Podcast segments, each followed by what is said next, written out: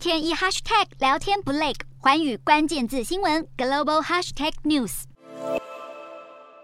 璀璨烟火点亮夜空，但民众却不是驻足观赏，而是惊慌逃窜。因为随着烟火释放，也传来枪响。从空拍画面看得更清楚，街上响起枪声，民众尖叫，拔腿狂奔。枪响发生在费城四号晚间九点四十七分左右，并造成两名员警受伤，一人前额擦伤，另一人右肩中弹。两人当晚在场执行音乐会维安勤务。目前警方持续根据多条线索侦查，但目前还不确定起因到底是鸣枪助兴引发走火，或是刻意攻。攻击，而费城市长肯尼表示，市政府正恳求州议员停止让枪支持续流入城市。由于频频传出枪击案，也让民众产生心理阴影。在佛州奥兰多市，当烟火发出的巨大声响传遍全区时，民众以为发生枪击案，惊慌奔逃，许多人因此受轻伤。不过事后查证，其实没有枪击案。而在华府十一街和宾州大道交汇口附近传出两声巨响，也让民众吓得拔腿狂奔到国家广场。不过当局证实，这只是烟火声，但。民众会如此恐慌，不是没有原因。二零二二年才刚过一半，美国已经发生多起重大枪击案。美国今年到目前发生的大规模枪击案达到三百零九件，数量已经追平二零二一年全年件数。对于国庆日发生的两起枪击案，美国总统拜登在白宫外发表谈话，承诺继续对抗枪支暴力泛滥。We have to fight for it,